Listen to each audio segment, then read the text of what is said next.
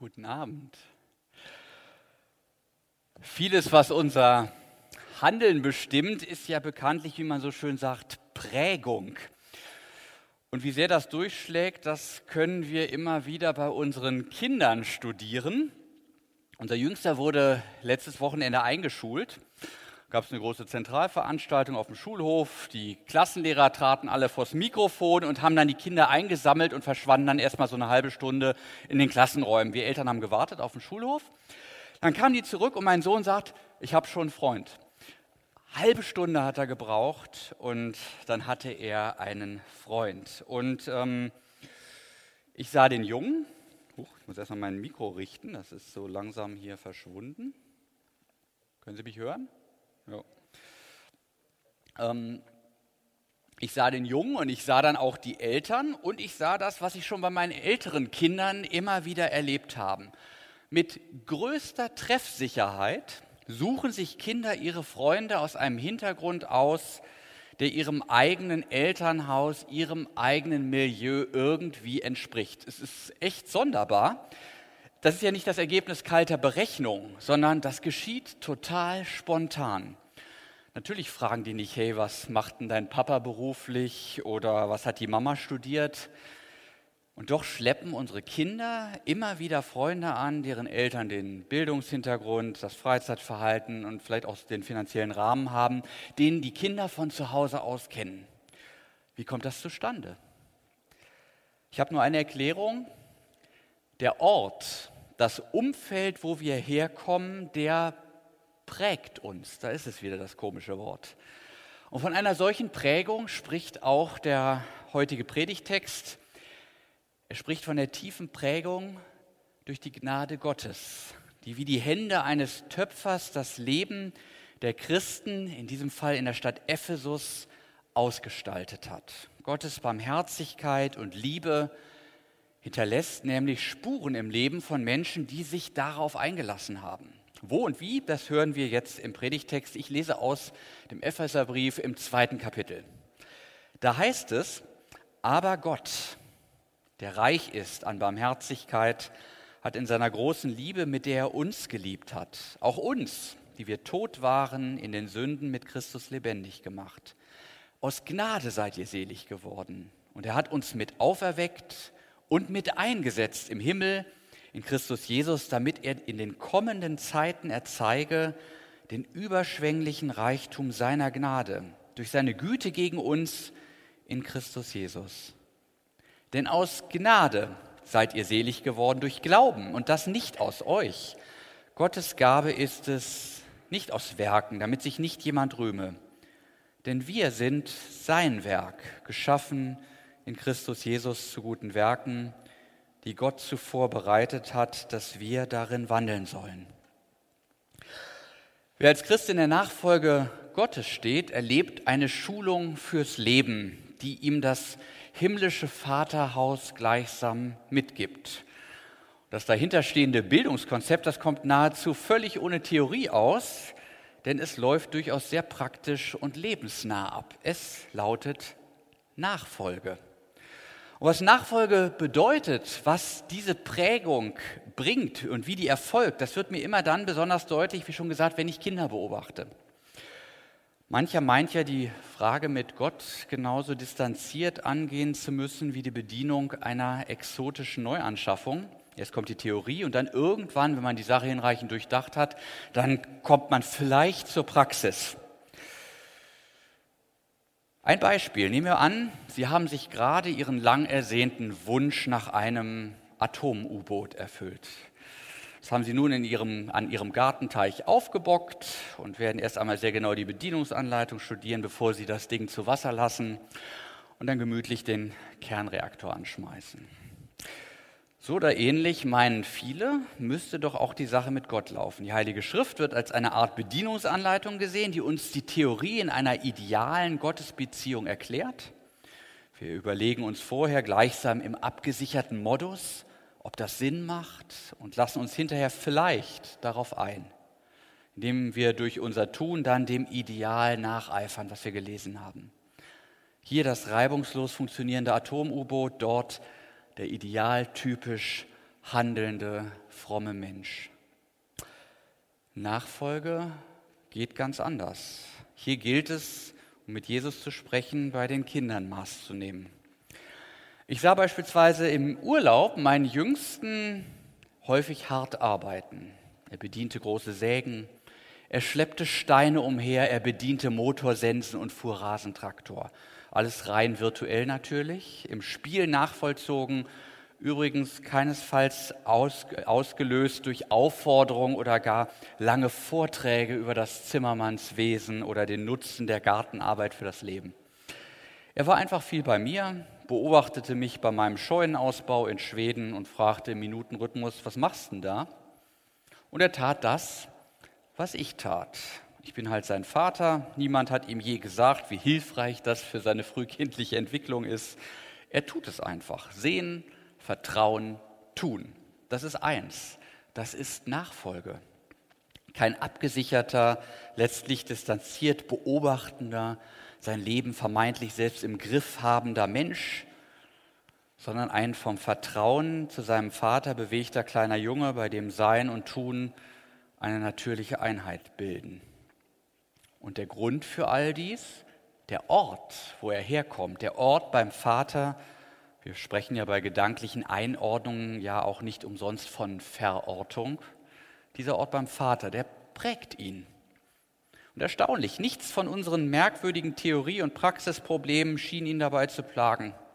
Keine philosophischen Debatten über den Überschritt von der Möglichkeit zur Wirklichkeit der Umbildung der Realität zum Ideal. Nachfolge ist etwas eigentümlich Unverkrampftes, gedanklich Unangestrengtes.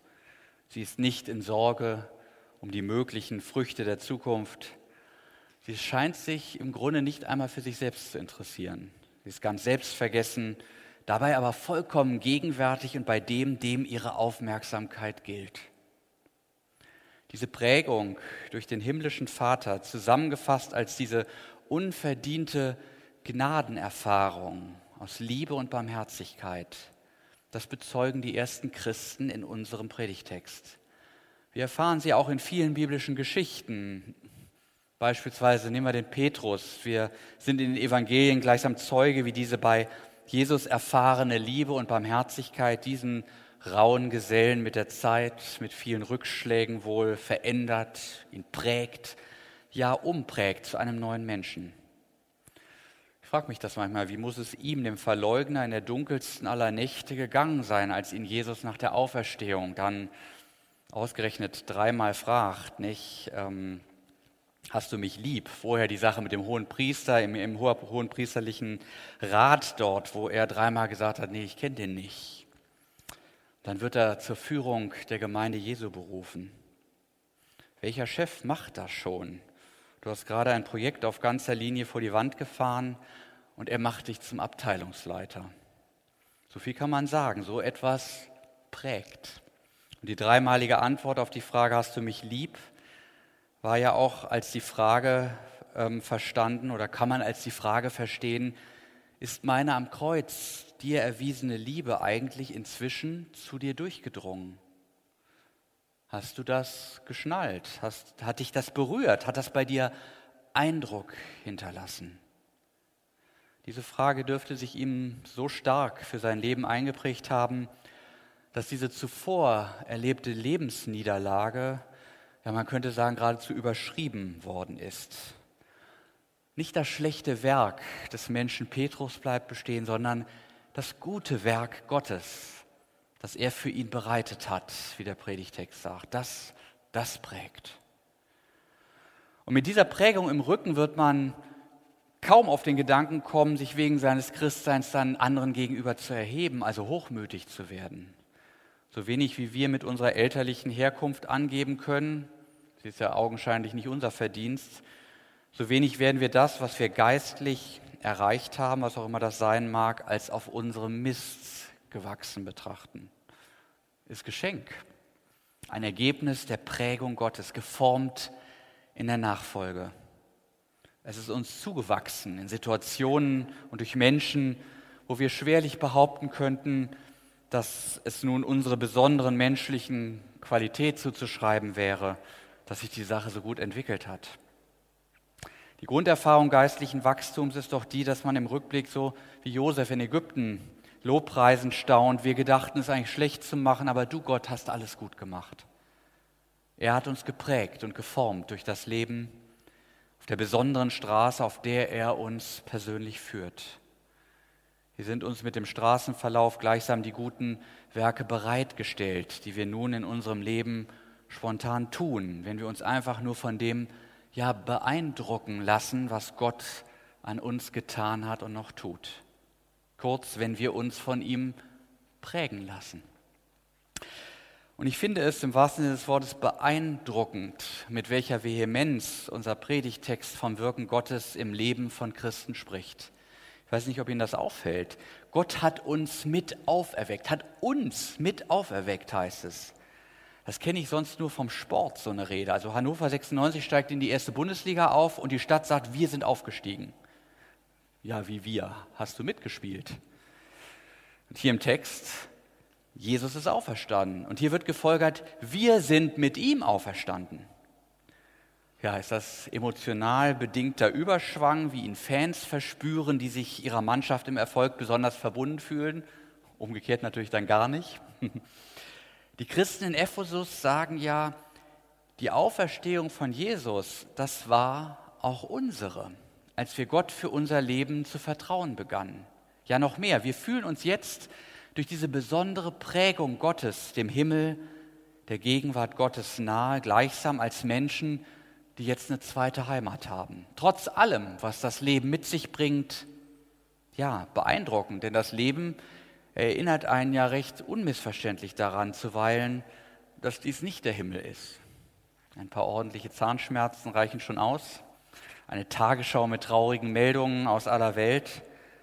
Diese Welt ist nicht der Himmel und sie wird auch nie der Himmel werden. Und trotzdem erfahren Christen im Angesicht der erfahrenen Gnade Gottes sein Wirken gleichsam als diesen himmlischen Schub, der ihnen ein neues Leben mitten im Alten jetzt schon schenken kann. Die Erfahrung durch die Jesus-Nachfolge prägt stärker als der Alltag. Das ist schon wirklich phänomenal.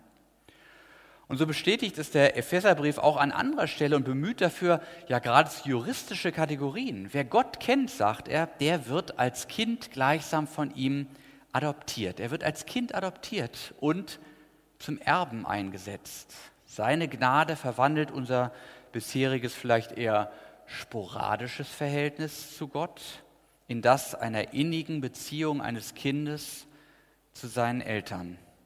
Wir sind nun dank der Gnade in den Stand von Verwandten Gottes eingesetzt und erben das, was er für uns am Kreuz erworben hat. Und Erbe, wer von Ihnen schon mal geerbt hat, weiß das, ist ein Rechtsanspruch. Kreuz und Auferstehung sind also nicht nur ein unfassbares Ereignis der Weltgeschichte, zu dem man sich emotional verhalten kann und sagen, super Sache, dass Gott auferstanden ist, aber hat mit mir nichts zu tun. Nein, nein, Jesus lebt mit ihm auch ich. Und ähm, es ist ein Rechtsakt, der uns einen Anspruch erwirbt, nämlich den auf Leben. Wir sind dem Tod entrissen, weil wir adoptiert wurden als Kinder des lebendigen Gottes. Und das prägt wo das Leben ist, da hat der Tod nichts zu melden. Auch wenn er uns in Krankheit und Leid heute noch oft bedrohlich nahe kommt. Woher kommt so eine Gewissheit? Wie kann jemand Hoffnung auf den Himmel trotz all der herunterziehenden Erfahrungen haben, die das Leben doch tatsächlich täglich mit sich bringt? Hier ein Bombenanschlag, da Krieg, da Krebs, Pandemieangst, es ist der Gott, der reich ist an Barmherzigkeit in seiner großen Liebe. Und die wird am Kreuz sichtbar. Und da haben die ersten Christen gesagt, wenn Gott sich so für uns einsetzt und so sehr liebt, dann lässt er uns auch hinterher in dieser Welt nicht zugrunde gehen. Ein Gott, der das für uns tut, der sich herablässt, Mensch zu werden und dann gar für uns stirbt, um uns nahe zu sein, einfach nur dafür. Zu dem gehören wir immer, egal was auch kommen mag. Vom ewigen, lebendigen Gott kann uns, und das ist die gute Nachricht des Abends, nicht einmal der Tod trennen. Wäre doch wohl ein schlechter Scherz. Erst Menschwerdung und Kreuzestod und dann Kapitulation des ewigen Gottes vor dem Tod. Ganz zu schweigen von dem Aufwand, den sich Gott dann für ein Einwegprodukt gemacht hat, das ein Mensch ohne eine Perspektive über den Tod hinaus doch wohl wäre.